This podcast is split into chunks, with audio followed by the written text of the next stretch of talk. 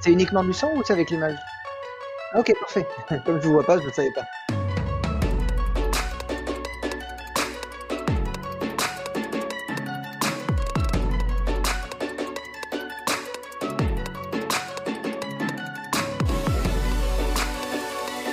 Ça n'est pas arrivé de nombreuses fois, mais deux fois face à des taureaux euh, légendaires euh, sont très connus dans notre milieu. On les appelle les taureaux de Miura ou de Pala, c'est des taureaux portugais. Ils ont cette caractéristique-là très particulière d'être d'abord très grands, et moi je suis assez petit, et donc du coup d'avoir des comportements difficiles à canaliser.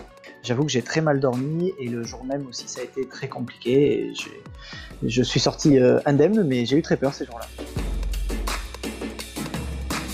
Ma dernière corrida, c'était euh, en septembre 2012 à Nîmes. J'avais fait le choix d'arrêter un an avant parce que je sentais que j'arrivais au bout de mon chemin de torero, autant avec le public que dans la relation et le plaisir que j'avais être dans l'arène.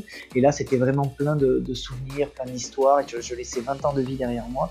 Euh, tout ça a dû faire que j'ai pas dû être très concentré ou assez concentré et assez performant euh, dans le combat avec les taureaux. J'ai suivi mon papa euh, dans sa passion qui était aller aux arènes voir des corridas. Je l'ai accompagné, je suis allé dans les élevages, jeune, j'avais 8, 9, 10 ans, quelque chose comme ça. Et puis un jour, on m'a proposé d'essayer avec une cape de donner quelques passes à une petite vache. Et là, c'est devenu ma propre passion. Ça n'a plus été celle de mon père. Et à ce moment-là, ben, j'ai décidé de continuer la boucle.